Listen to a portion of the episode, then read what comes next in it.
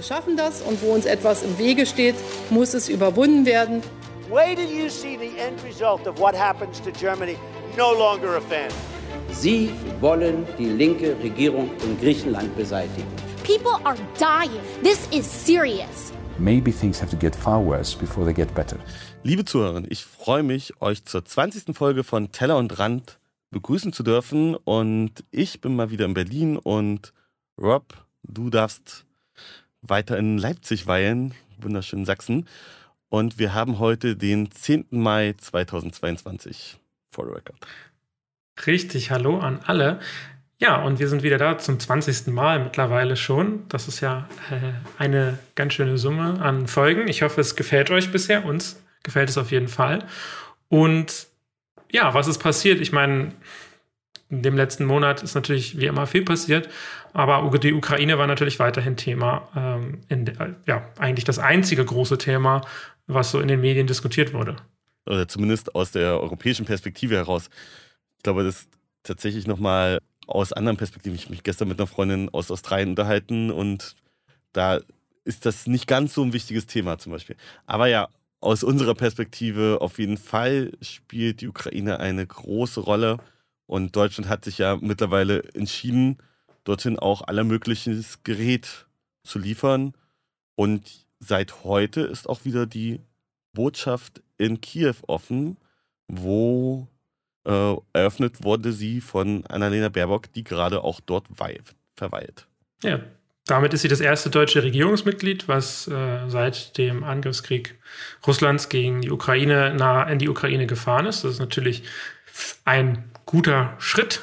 Die Frage ist, ähm, warum erst jetzt das gekommen ist. Ich weiß nicht, das wollen wir, glaube ich, heute nicht auseinander diskutieren. Das kann man sich überall anhören. Das scheint ja der große Fokus von äh, der Debatte gewesen zu sein.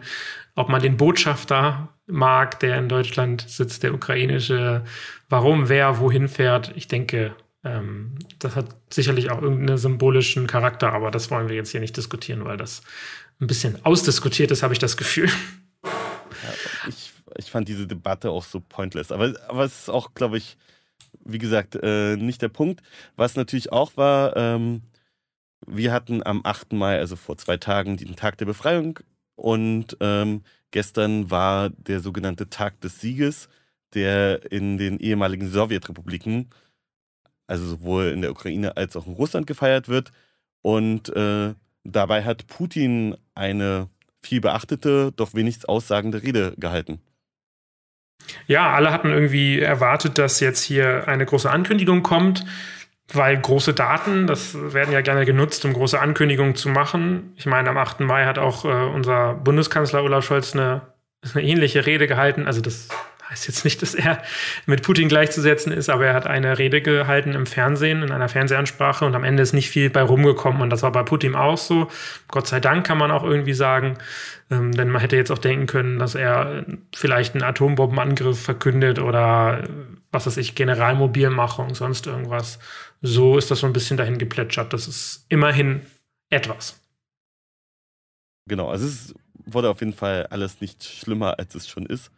Und äh, die Lage in der Ukraine ist quasi auch ähnlich zum Schreiben. Es ist schlimm, aber irgendwie seit letzten Monat auch nicht schlimmer geworden. Zumindest aus mhm. unserer Perspektive. Für die einzelnen Menschen ist das wahrscheinlich nochmal anders zu sehen, aber ja, es ist ein Krieg und er geht weiter und ich habe ein bisschen Angst, dass in drei Jahren immer noch Krieg ist, aber der Nachrichtenzirkel dann endgültig weitergezogen ist und die mhm. Relevanz nicht mehr ganz so da ist. Ich hoffe, das passiert tatsächlich nicht. Ja, das äh, passt dann auch zu unserem zweiten Teil, den wir in der Folge besprechen wollen, nämlich Afghanistan. Das ist tatsächlich ja die große andere Krise gewesen, die wir im, äh, im Laufe des letzten Jahres hatten. Und da wird gar nicht mehr drüber berichtet. Und deswegen haben wir nochmal mit Daniel Lücking gesprochen, äh, mit dem wir auch damals ja schon gesprochen haben, äh, der uns mal so ein bisschen erzählen wird, wie die Lage da aktuell eigentlich ist. Deswegen gebe ich jetzt direkt weiter zum Interview mit Daniel Lücking. Er ist Online-Redakteur äh, bei ND Der Tag. Zudem ist er ehemaliger Bundeswehrsoldat und war auch in Afghanistan stationiert, hat dadurch eine besondere Perspektive für uns. Wie eben schon angesprochen, haben wir uns gedacht, wir wollen auch wieder über Afghanistan reden. Ähm, das letzte Mal, Daniel, dass wir gesprochen haben, ähm, da waren ja die westlichen Truppen, also USA und auch die Europäer, die Deutschen äh, und andere, haben gerade das Land, also Afghanistan, verlassen. Äh, die Taliban hatte dann quasi das Land relativ schnell und auch schon vorher ähm, Stück für Stück äh, erobert. Und dann fiel ja auch Kabul, die letzten westlichen Kräfte waren weg. Ähm, ja, und das war so der Punkt, glaube ich, wo wir so ausgesetzt haben, habe ich das Gefühl. Auch äh, die westlichen Medien, weil die ganzen Journalisten natürlich auch weg waren aus dem Land. Und jetzt die Frage, wie, wie sieht es eigentlich aus in Afghanistan? Ja, ich würde gerne gute Nachrichten berichten, aber das ist leider nicht der Fall. Wir haben selbst noch Berichte aus Afghanistan bis in den Februar hinein bekommen. Ähm, wer sich erinnert, äh, Philipp Malzahn, der für uns immer mal geschrieben hat, hat aus Afghanistan berichtet und war im, ich glaube, Januar, Februar zu einer Reise nochmal da und musste dann aber auch irgendwann vor Ort die Arbeit abbrechen und konnte eben keine Berichte mehr machen, weil eben auch die Taliban äh, auf Journalisten im Land nicht so richtig Wert legen. Ja, und seither hat sich die, ja, hat sich in Afghanistan eigentlich alles so schlimm entwickelt, wie das eigentlich schon zu befürchten waren. Ähm, also die Rechte der Frauen, das ist ein ganz großer Einschnitt, der jetzt in den letzten Tagen zu verzeichnen gewesen ist, ähm, als die Taliban verhängt haben, dass eben Frauen nur noch mit Ganzkörperverhüllung oder eben ähm, Hijab in die Öffentlichkeit dürfen. Und äh, das ist natürlich ein enorm großer Rückschritt, der aber auch nur der sichtbare Ausdruck dessen ist, was das gesamte Land gerade schon erfährt. Ich habe kürzlich einen Brief einer 21-jährigen afghanischen Frau erhalten, die geschildert hat, wie es vor Ort aussieht, wie die Einschränkungen aussehen und wie es vor allen Dingen im Lehrbetrieb an Universitäten und Schulen für Frauen und Mädchen überhaupt nicht mehr weitergeht. Ähm, man verweigert Frauen das Recht auf Arbeit, macht sie für die Familien verantwortlich, die sich in ja, ziemlich schlechter finanzieller Lage befinden. Ähm, soweit die Universitäten äh, geöffnet sind, haben Frauen eben nicht mehr wirklich Zugang, ähm, beziehungsweise mit mit Masse sind die äh, Universitäten in Afghanistan auch schon geschlossen. Es gibt wohl einige Provinzen äh, mit Ausnahmen, ähm, aber eben sehr strengen Beschränkungen für Frauen. Also die Hijabs müssen getragen werden. Es gibt getrennte Klassen für Männer und Frauen. Äh, Smartphones sind nicht erlaubt und äh, Frauen dürfen zum Beispiel den Campus auch nicht äh, betreten oder mit männlichen Professoren sprechen. Und das sorgt natürlich dafür, dass eben die Zukunftsperspektiven für für Frauen in Afghanistan überhaupt nicht mehr gegeben sind. Und das ist ja eine Entwicklung, die nicht wirklich verwundern kann, auch wenn die ähm, Afghanen, äh, wenn die Taliban erstmal etwas anderes angekündigt hatten. Ähm, dagegen wehren sich die Frauen vor Ort. Es gehen einige mutige, hauptsächlich in Kabul, auch auf die Straßen und äh, protestieren ähm, in anderen äh, Provinzen ist das ja nicht immer der Fall und äh, unter viel schlimmeren Bedingungen, wenn überhaupt möglich. Ähm, die Friedensnobelpreisträgerin Malala Yousafzai, äh, die 2014 ähm, ausgezeichnet worden ist, ähm, hat sich eben auch ja nochmal zur Frauenlage in Afghanistan geäußert und hat äh, ja vor wenigen Tagen dazu aufgerufen, man äh, möge eben auf die militant-islamistischen Taliban und die Menschenrechtsverletzungen, die sie begehen, reagieren und sie zur Verantwortung ziehen. Sie sagte, die Taliban wollen Mädchen und Frauen in Afghanistan vollständig aus dem öffentlichen Leben verbannen. Und das ist etwas, ja, was wirklich ein, ein großes, großes Problem darstellt und wo auch aus eigener Kraft, ohne dass jetzt irgendetwas gegen die Taliban getan wird, ähm, die Frauen auch wenig Möglichkeiten haben, da noch durchzukommen. Ähm, zur Lage der Männer. Ähm, auch die ist äh, ja nicht gut. Ähm, nicht nur die wirtschaftliche Lage, weil eben Arbeit im Land kaum noch zu bekommen ist.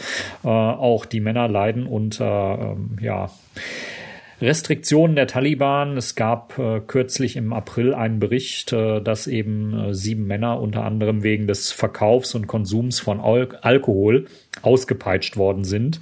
Und wenn man dann so liest, 35 äh, Peitschenhiebe, das klingt alles schon wieder nach dem Verhalten ähm, dessen, was die Taliban vor dem Einmarsch der internationalen Truppen dort an den Tag gelegt hatten.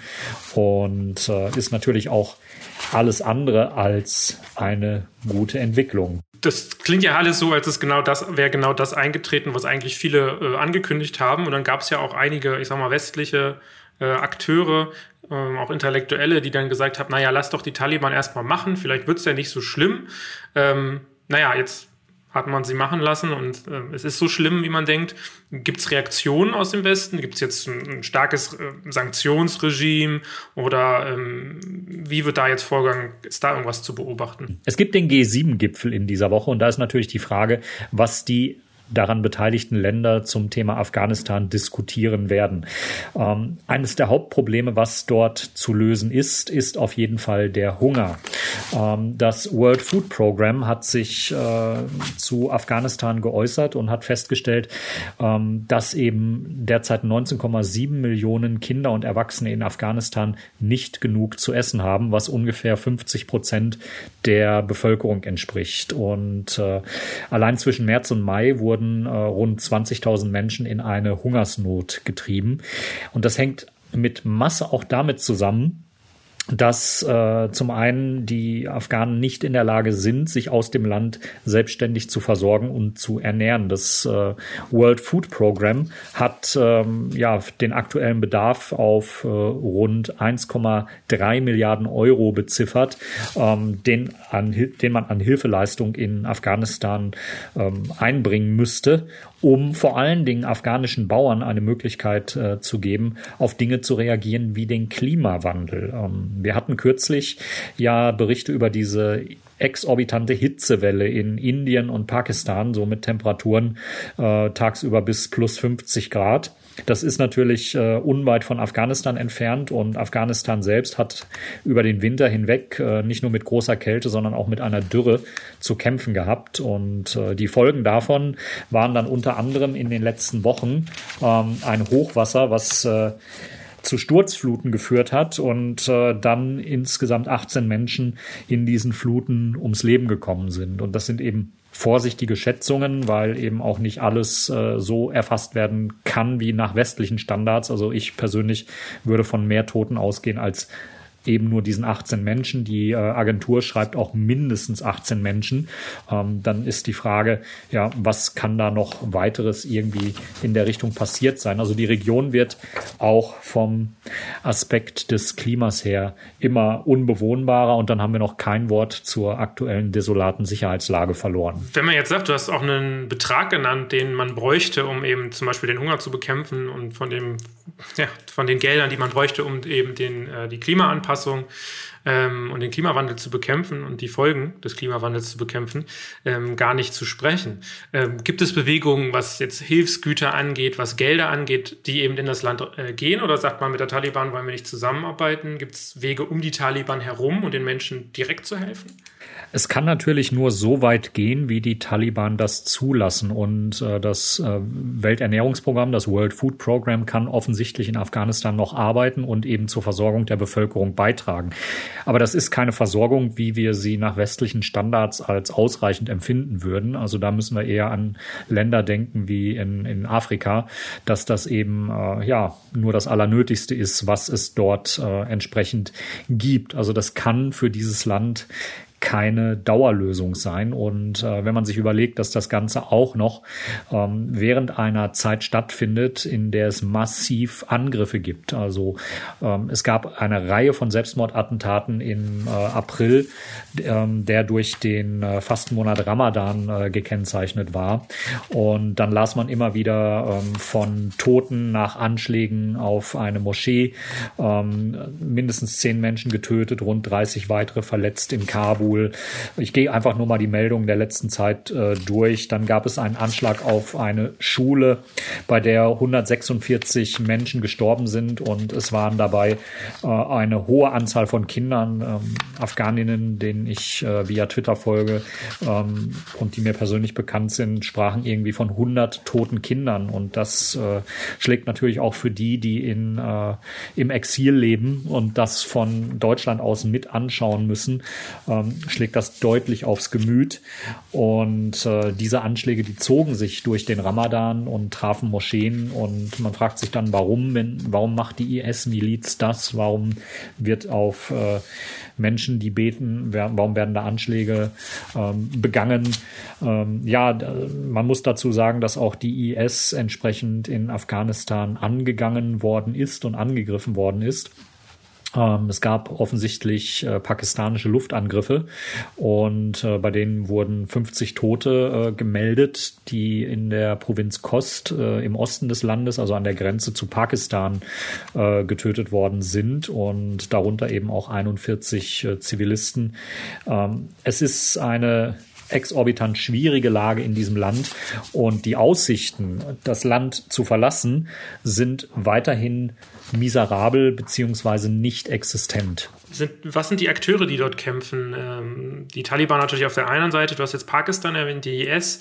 Ähm, Gibt es da noch die Warlords, von denen ja immer viel gesprochen wird hier? Äh, ja, es gibt auch ähm, expl explizit Repressalien gegen äh, Hazara, die im Land immer schon eine Minderheit äh, dargestellt haben, die äh, eben also eine ethnische Minderheit dargestellt haben, die in der Hierarchie äh, in der innerafghanischen sehr weit unten steht. Und ähm, also es ist es ist grauenhaft, äh, in dieses Land zu schauen, was davon übrig geblieben ist. Da kann man eigentlich nicht mehr von Sicherheit sprechen. Und mich persönlich trifft am meisten, dass eben Menschen dieses Land nicht verlassen können. Ich äh, stehe immer noch in Verbindung mit äh, Mitarbeitern, mit denen ich äh, zusammengearbeitet habe und äh, konnte kürzlich zumindest in einem Fall erwirken, dass äh, jemand seine erweiterte Familie mit äh, nach Deutschland bringen darf, zumindest auf dem Papier. Äh, bei ihm war abgelehnt worden, einen 20-jährigen Sohn und eine 22-jährige Tochter mitzunehmen. Ähm, wir haben dann über ein Anwaltsverfahren es geschafft, äh, das dann doch eingelenkt wurde und die Erlaubnis zumindest erteilt war. Nur es bringt ihm nicht viel, denn er kann das Land nicht verlassen, weil Passpapiere derzeit fehlen, weil die Sicherheitslage es kaum zulässt, sich äh, im Land äh, zu bewegen und weil eben auch die Ausstellung von Visa vor sich hintröpfelt. Es gab ja einige Versprechungen, die auch die Bundesrepublik und andere westliche Staaten gemacht haben, was diese Ortskräfte, wie sie genannt werden, ja oft äh, und deren Familien angeht.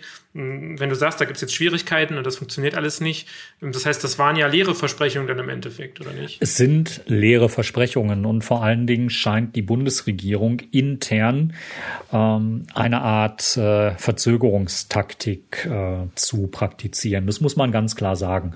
Ähm, ich habe hier eine Meldung vom 9.5. liegen ähm, aus der AFP und ich habe auch entsprechend in der Bundespressekonferenz genau diese Frage gestellt.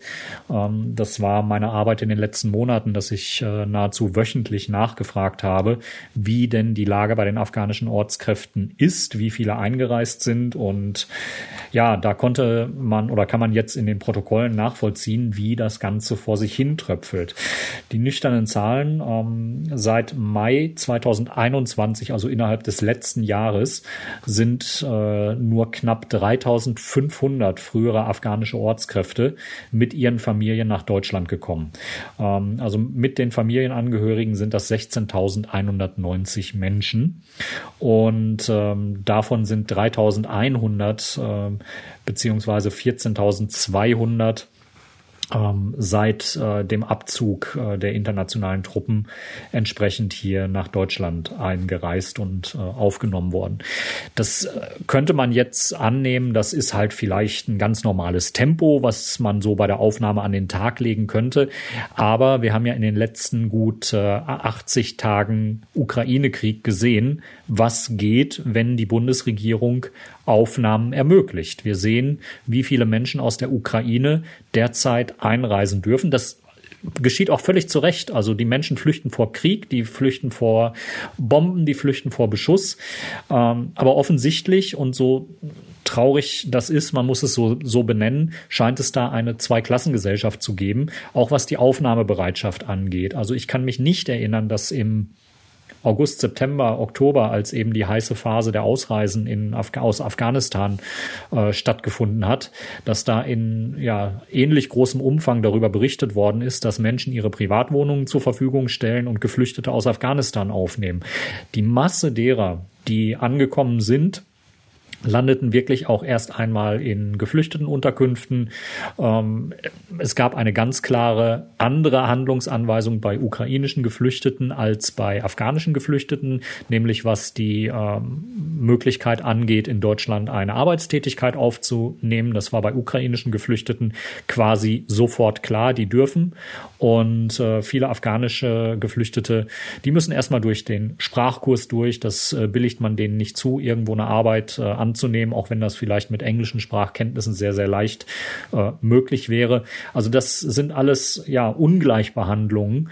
Ähm, die wahrzunehmen sind und wo man sich eben fragen muss, warum gibt es das und wo man sich auch fragen muss, äh, warum war es der Bundesregierung ein Anliegen, dass es keinen sogenannten Exodus aus Afghanistan gibt und warum ist ein Exodus eben aus der Ukraine, zumindest für, Men äh, für, für äh, Frauen und ältere Männer.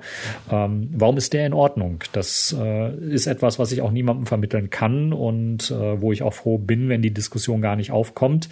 Denn äh, da ist es leider weiterhin so, ähm, dass eben die Bundesregierung auch keine Einblicke in die Verhandlungen gibt. Es wird immer gesagt, ja, wir verhandeln mit den Taliban, da gibt es einen deutschen Botschafter, der in Doha spricht. Ähm, ich habe habe dann auch mehrfach nachgefragt, wie sind denn die Ergebnisse dieser Gespräche und da kam dann auch vom Auswärtigen Amt nur zurück, ja, wir werden äh, bekannt geben, wenn etwas bekannt zu geben ist und äh, das klingt alles nicht nach Aktivität und die Zahlen der Aufnahmen sagen auch etwas äh, aus, nämlich dass dort bewusst verzögert wird und dass das Interesse wirklich gering ist, ähm, afghanischen Menschen die Flucht noch zu ermöglichen. Und um das in Relation zu setzen, also wenn mit jetzigem Stand rund 16.000 Menschen eingereist sind, ähm, es war damals so, August, September, Oktober rum war von rund 25.000 Menschen, denen man die Ausreise ermöglichen wolle, die Rede. Es ist ja schon mal gut, wenn 16.000 da sind. Aber wenn man Hilfsorganisationen wie zum Beispiel Mission Lifeline äh, folgt, die immer wieder aus ihrer Arbeit berichten, dann wird eben ganz klar, dass äh, in vielen Fällen auch dieser Ortskräftestatus streitig ist, dass eben äh, Mitarbeiter, ehemalige Mitarbeiter zum Beispiel von der Deutschen Welle äh, nicht hinreichend anerkannt werden, keine Zusagen erhalten, dass auch andere, die regelmäßig in Bundeswehrcamps ein- und ausgegangen sind, ähm, keine Einreiseerlaubnis Erlaubnis erhalten, weil sie zum Beispiel einen Werkarbeitsvertrag hatten. Ähm, da gibt es ganz konkret äh, Menschen, die haben ein afghanisches, äh, einen afghanischen Markt in den Camps der Bundeswehr betrieben. Und die werden natürlich von den Taliban genauso verfolgt äh, wie jemand, der einen Anstellungsvertrag gehabt hat.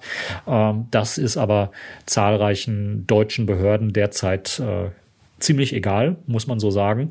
Und da muss dann in jedem Einzelfall wieder gekämpft werden. Da muss man dann äh, entsprechend tätig werden. Es gab jetzt kürzlich eine Erfolgsmeldung auf Twitter von äh, Mission Lifeline es gab ja im August, September den Fall von zehn afghanischen Fluglotsen, die äh, ausgebildet waren, die als äh, gefährdet galten. Und da ist jetzt im Mai wohl dem letzten mit seiner Familie die Ausreise gelungen. Und das ist für mich, ja, nach all den Fehlern, die in Afghanistan stattgefunden haben, nach dem gar nicht geplanten äh, Abzug beziehungsweise dem dilettantischen Umgang mit den afghanischen Ortskräften, ähm, kann ich das wirklich nur als äh, beschämend klassifizieren und äh, ja, ich werde da natürlich weiter dranbleiben und weiter nachfragen ähm, und hoffe, dass dann irgendwann mal bessere Zahlen zu vermelden sind. Aber es ist ganz klar momentan eine Zweiklassengesellschaft bei Geflüchteten zu erkennen und da scheint auch ein Großteil der Bevölkerung kein wesentliches Problem mit zu haben.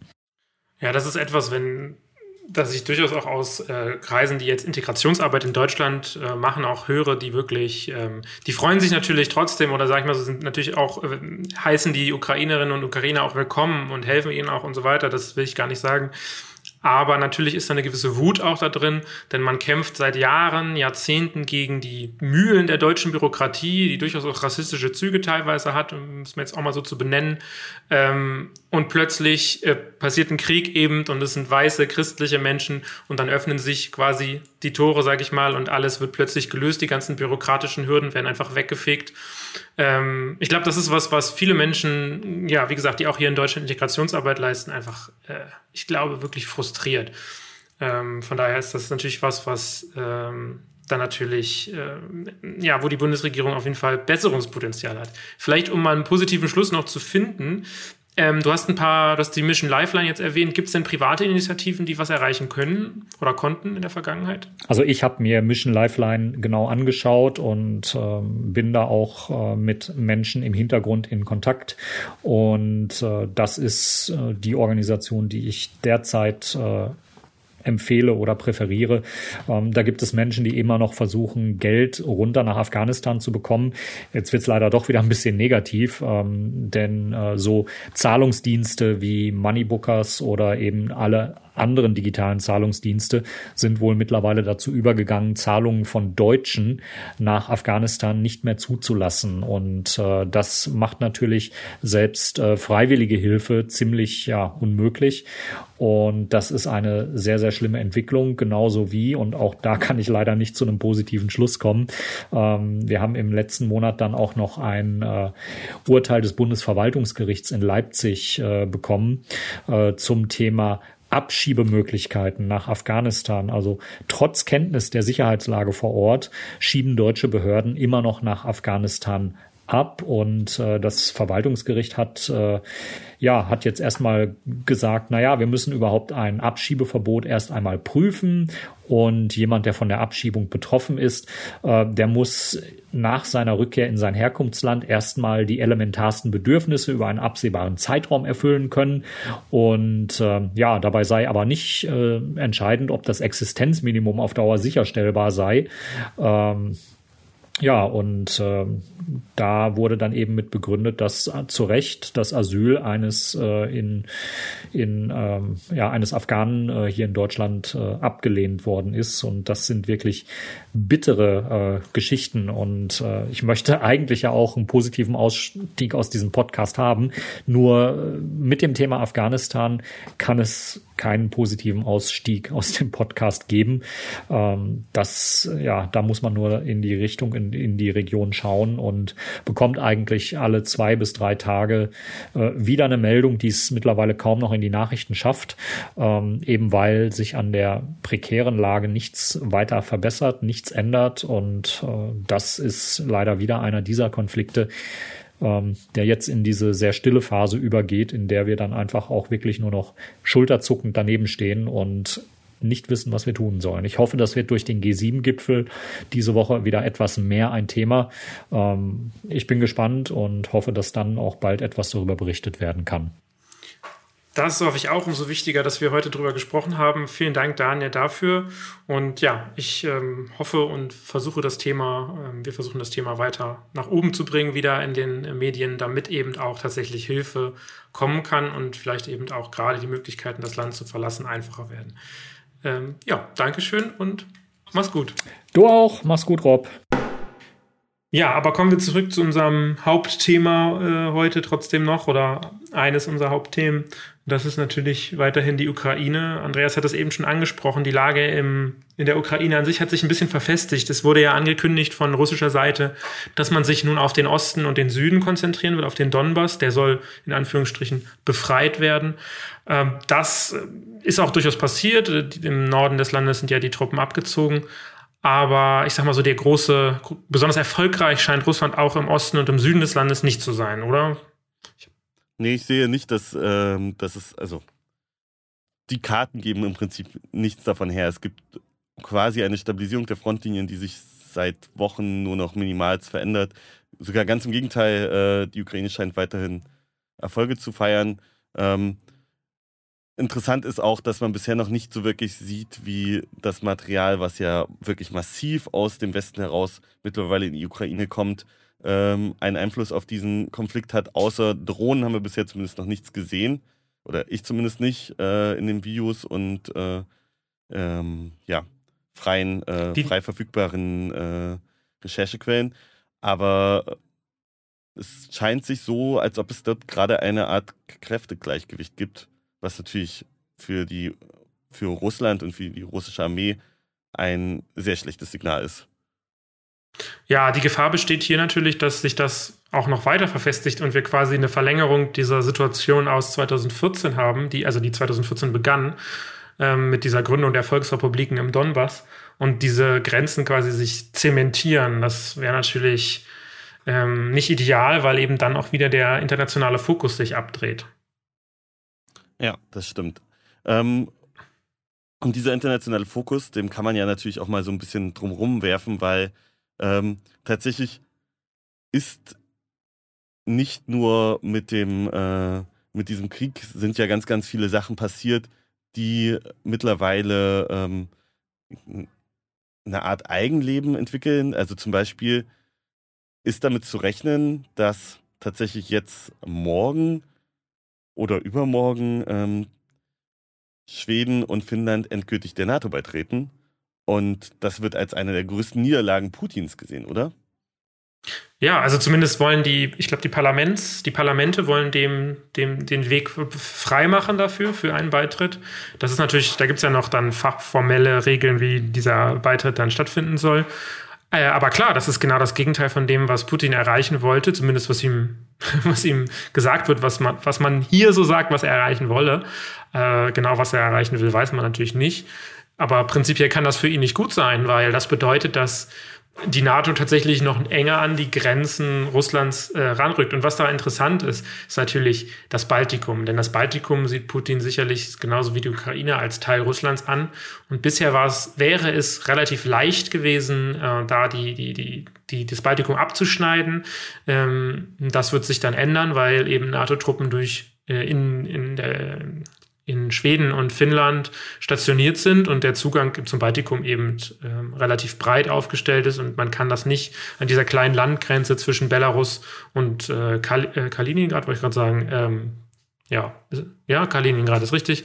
Ähm, da könnten russische Truppen natürlich schnell zumachen. Das geht jetzt nicht mehr, sondern der Zugang äh, ja, der NATO-Truppen zum Baltikum ist dann äh, relativ breit aufgestellt. Ja. Ja, aber lass uns gerne äh, trotzdem noch ein bisschen auf die deutsche Debatte gucken. Und zwar ähm, hat ähm, die Madextra, das ist ein äh, Magazin, was, was von der Rosa-Luxemburg-Stiftung veröffentlicht wird, äh, mit Jan van Aken gesprochen. Und wir sind so glücklich, ähm, ein paar Ausschnitte von diesem Interview mit Jan van Aken äh, auch für diesen Podcast verwenden zu dürfen. Wenn ihr mehr von diesem Interview lesen wollt, ähm, besorgt euch die aktuelle Madextra. Ich glaube, die gibt es auch sogar umsonst ausliegend bei den äh, Büros der Rosa-Luxemburg-Stiftung zum Beispiel und ihr könnt die, glaube ich, auch bestellen und es gibt sie auch online. Also genau. Und äh, ja, Jan van Aken hat ein paar interessante Sachen gesagt. Findest du nicht auch, Rob? Auf jeden Fall. Ich würde sagen, wir fangen mal mit dem ersten kleinen Snippet an. Das sind jeweils immer so eine Minute, also keine Angst, das ist alles schön kurz und knapp. Und ja, da geht es auch ein bisschen um die Linke. Wir spielen mal ab. Ich glaube, dass die Ukraine gar nicht so sehr als Pufferzone gesehen wurde, sondern als Einflusszone. Das war ja das, was zum Maidan geführt hat. Das Gezerre, dass einerseits die EU die Ukraine fest an sich binden wollte, Russland genauso die Ukraine fest an sich binden wollte.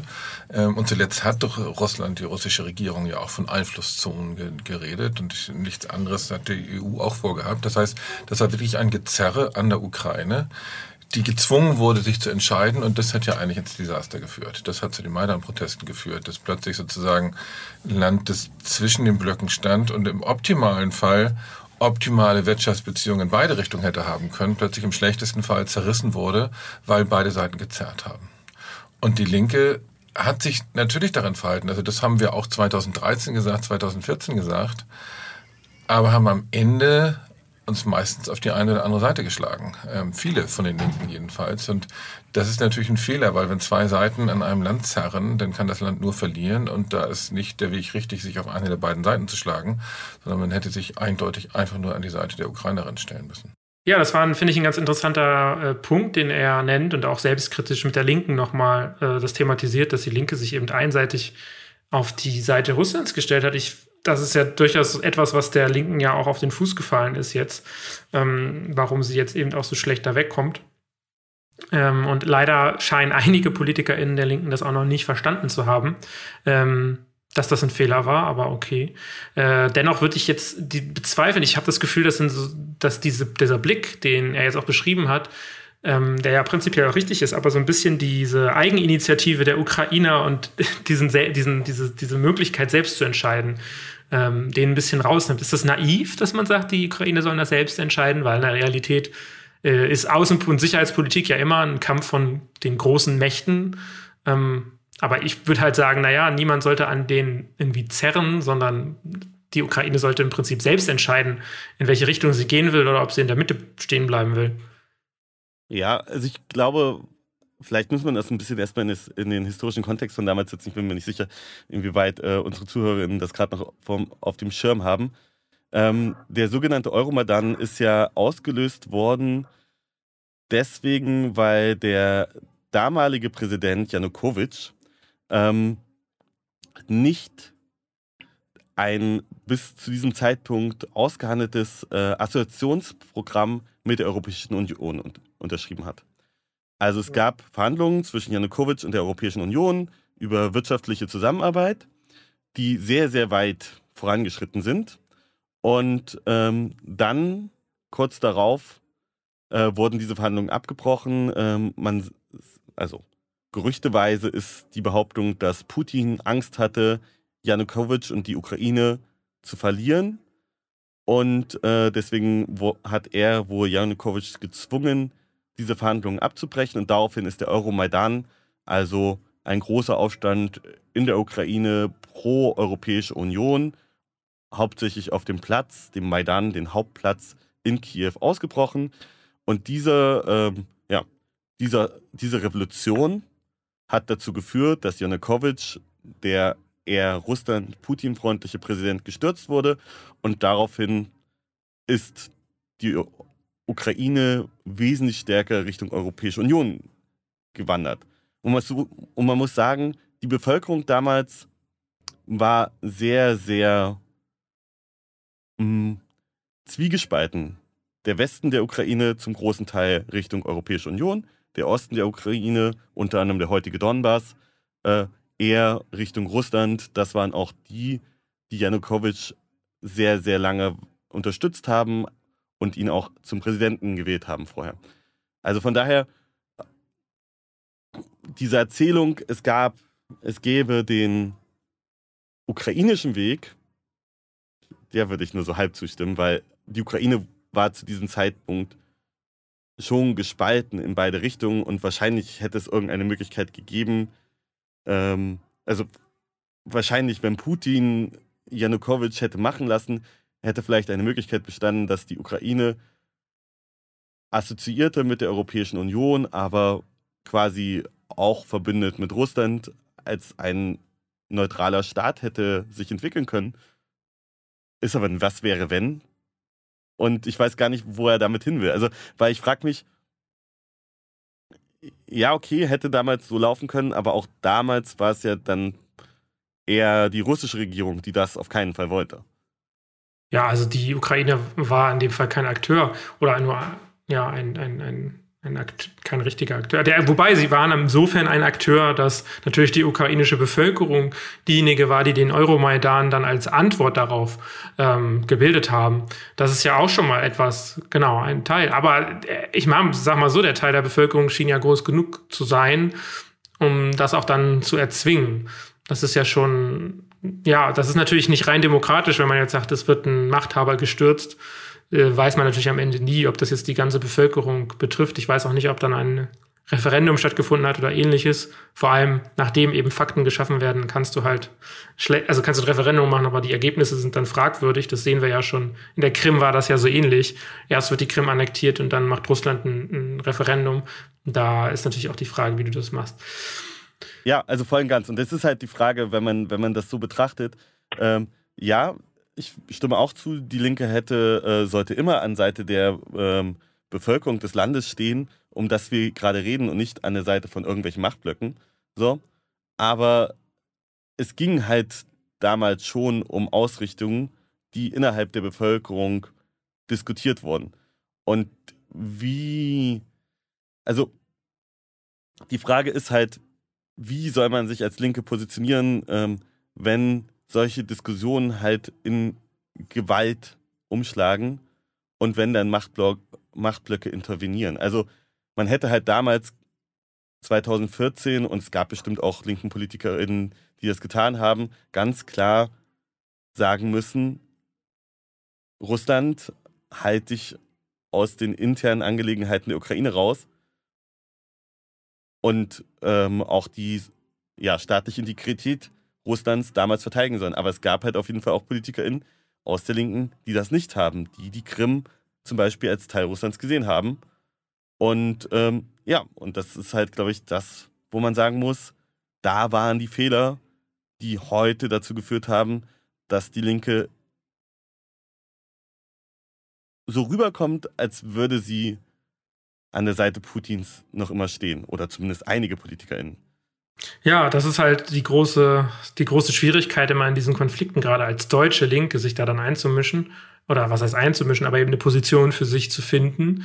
Ähm, ja, die Position, die man gefunden hat, wurde ja auch vielleicht auch Sentimentalität oder Traditionen geführt, hatte ich, habe ich manchmal das Gefühl, gerade diese Position ähm, im Zweifel steht man an Russland, Russlands Seite. Voll. Und ich meine, er sagt ja noch mehr. Äh, wollen wir noch ein Snippet einspielen? Ja, auf jeden Fall, sehr gerne. Natürlich müssen wir jetzt alles unterlassen, was eine langfristige Friedensordnung in Europa in 20, 30, 50 Jahren verhindert.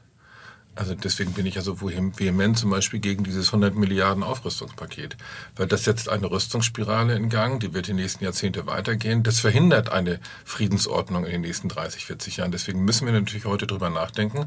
Und wenn wir über Friedensordnung in den nächsten Jahrzehnten nachdenken, müssen wir natürlich zurückschauen, wo sind wir möglicherweise falsch abgebogen. Deswegen finde ich das eine wichtige Debatte und ähm, das, was mir in in, in der Rückschau am wichtigsten zu sagen. Das ist eigentlich, ich höre jetzt immer von ganz vielen, naja, das Konzept Wandel durch Handel ist ja gescheitert. Sehen wir ja, wir haben mit Russland gehandelt und äh, die fangen jetzt einen Krieg an.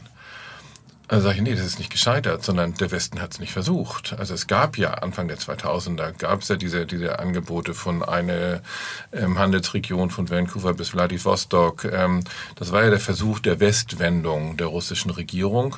Ich sehe da auch eine ganz große Parallele zu Erdogan in der, in der Türkei. Auch der hatte äh, die Westwendung eigentlich am Anfang versucht. Ähm, der wollte tatsächlich den Eintritt in die EU. Es wurden viele Dinge zum Besseren gewendet in der Türkei aufgrund dieser EU-Eintrittsverhandlungen. Die EU Nein gesagt. Und das war der Moment, wo Erdogan sich auch nach Osten gewandt hat. Und plötzlich haben wir dann, dann NATO-Mitglied, das im Moment auch einen völkerrechtswidrigen Angriffskrieg führt. Und das heißt, äh, dieses Konzept Wandel durch Handel hätte vielleicht funktionieren können, wenn man es es im Westen angenommen hätte und nicht einfach nur Russe, Russland als äh, billigen und drittklassigen Rohstofflieferant gesehen hätte.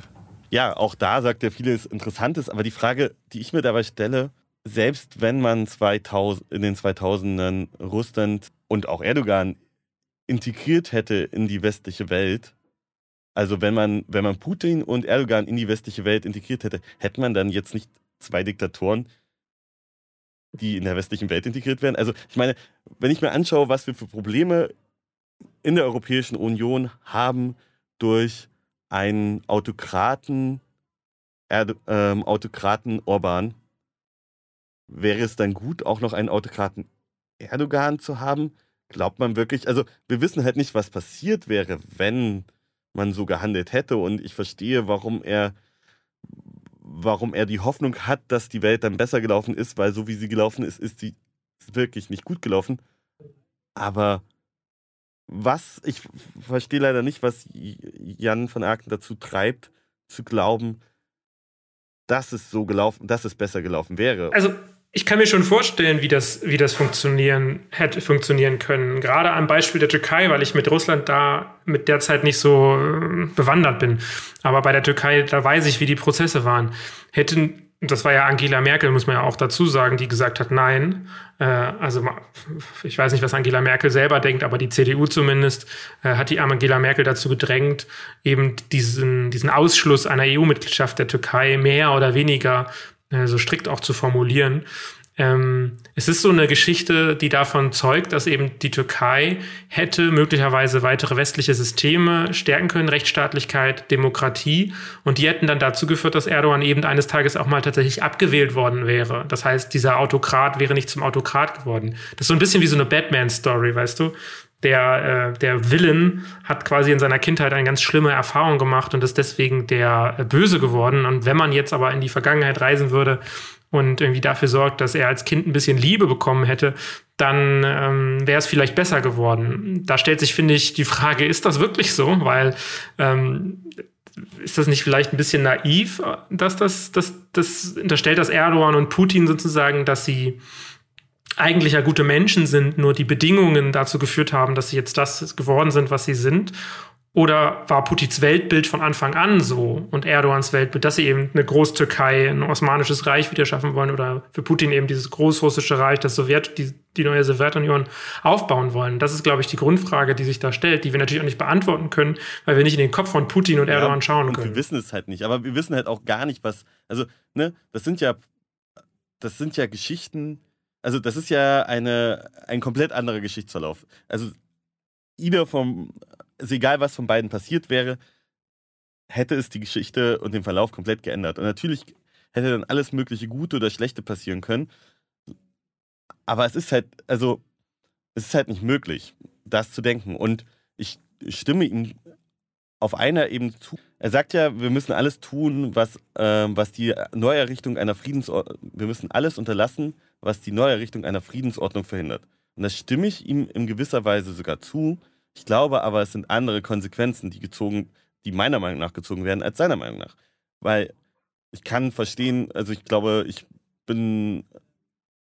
Hm, ähm, ich glaube zum einen nicht, dass das 100 Milliarden Aufrüstungspaket, auch wenn ich das kritisiere und für falsch halte, äh, tatsächlich eine Friedensordnung an irgendeiner Front behindert, weil es ja scheinbar dem Frieden auch nicht geholfen hat, dass die Bundeswehr unterfinanziert ist muss man ja erstmal so sagen. Es sind ja nicht interessiert, ähm, also es hat ja Putin und die russische Föderation nicht interessiert, wie gut oder schlecht die westlichen Armeen ausgerüstet sind.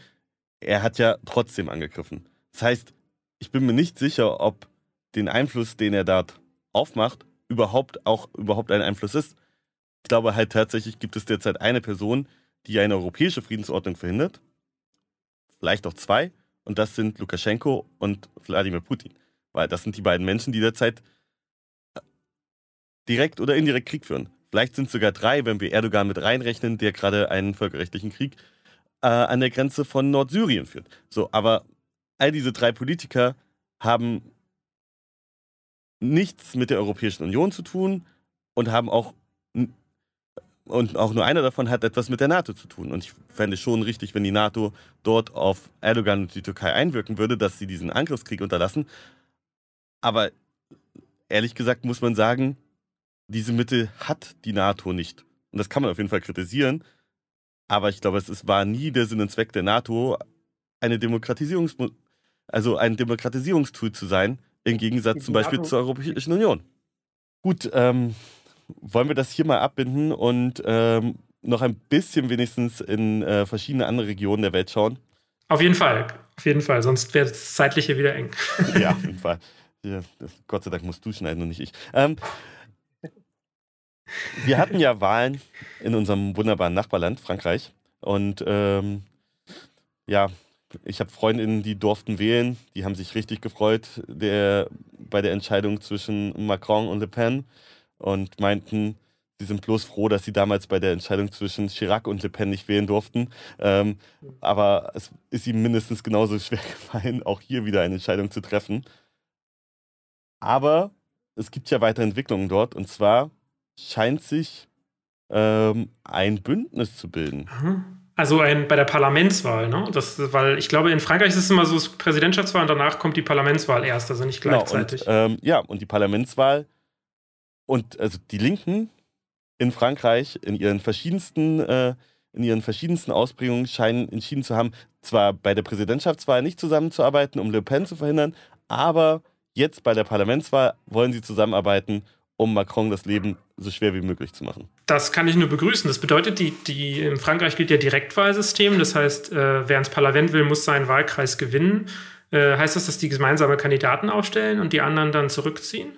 Genau, das ist der Plan. Und zwar, so wie es aussieht, ist das Feld so weit, dass es von äh, dem ähm, Bündnis von Le ähm, Mélenchon bis zur ähm, Sozialistischen Partei, also bis zur ehemaligen Sozialdemokratischen Partei Frankreichs, über das Grüne äh, zusammen mit den Grünen geht. Also das heißt, wirklich ein sehr, sehr weites linkes Bündnis und eine Zusammenarbeit, die man vorher noch nicht in Frankreich gesehen hat.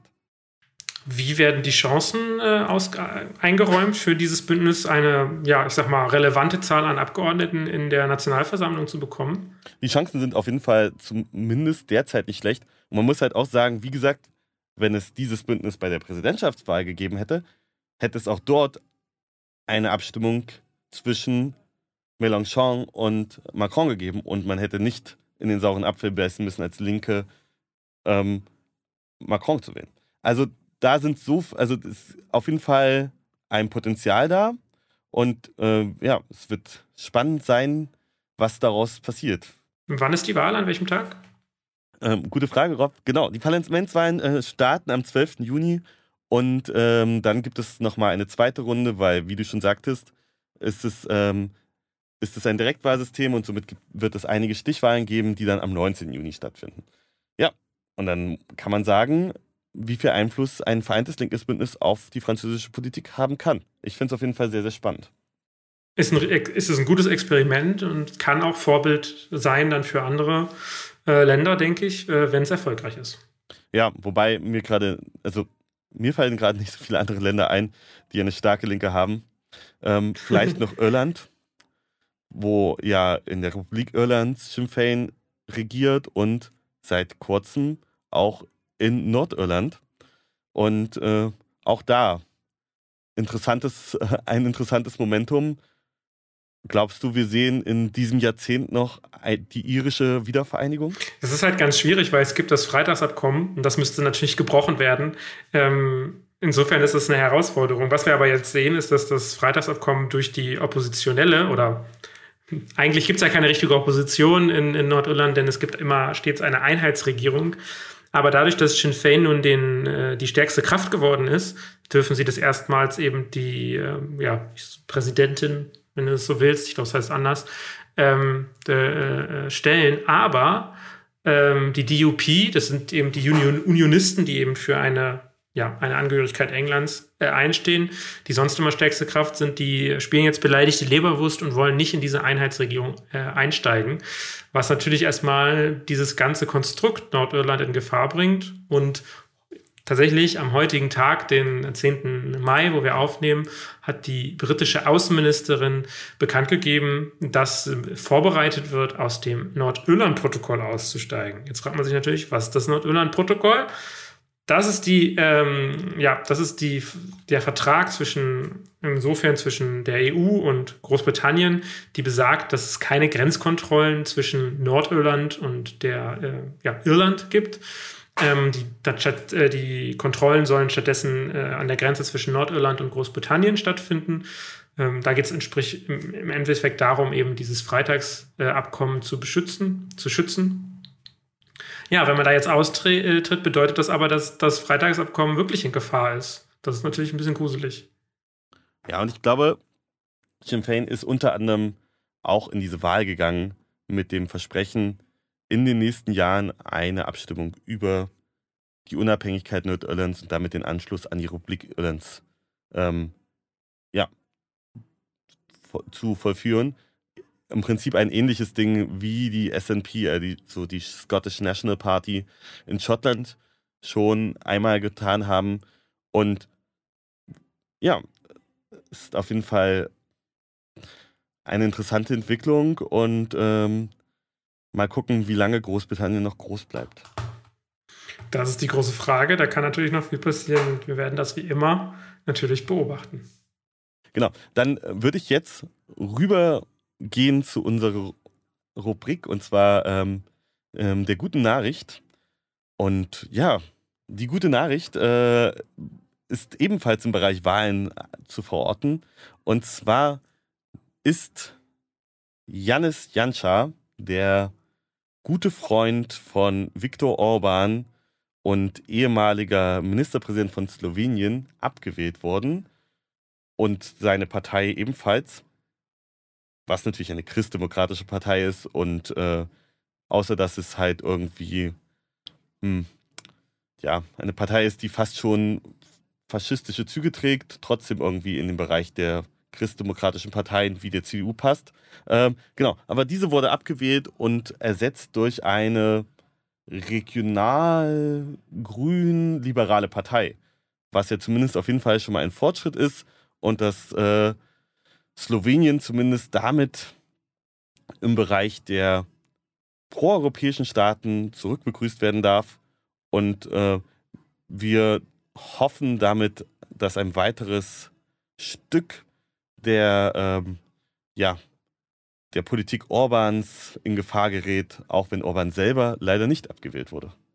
Robert äh, Golob heißt der junge Mann, äh, der dieses abbekommen hat. Und das ist ein ehemaliger Unternehmer wie man das ja so oft hat, leider. Äh, aber gut, er scheint ja relativ progressiv trotzdem unterwegs zu sein. Natürlich muss man dann mal gucken, wie es am Ende, wenn dann die Politik äh, quasi, wenn er dann tatsächlich in der Politik aktiv ist, wird man dann erst sehen, wie sich das äh, ausspielt. Aber ich finde, das ist definitiv eine sehr gute Nachricht und ein äh, ein, eine Person mehr und ein Land mehr, was eben eher auf dieser proeuropäischen, integrativen liberalen, wenn man so will, Seite steht. Das ist ja auf jeden Fall besser als diese fast faschistische Position, die Orban einnimmt immer wieder.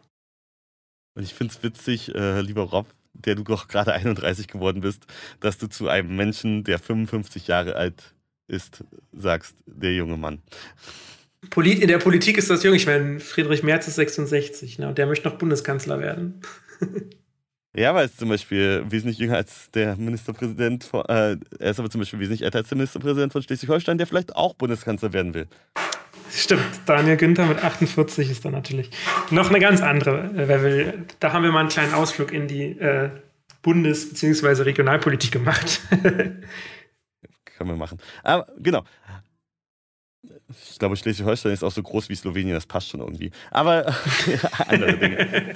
ähm, gut, dann wünschen wir euch einen schönen kommenden Sommer, denn dieser Mai kündigt ja schon mal an, dass der Sommer heiß und wunderschön werden wird. Der Klimawandel lässt grüßen. Das soll die Laune natürlich nicht trüben, deswegen habt noch einen schönen Tag, Abend, Morgen, was auch immer ihr habt und bis zum nächsten Mal. Tschüss.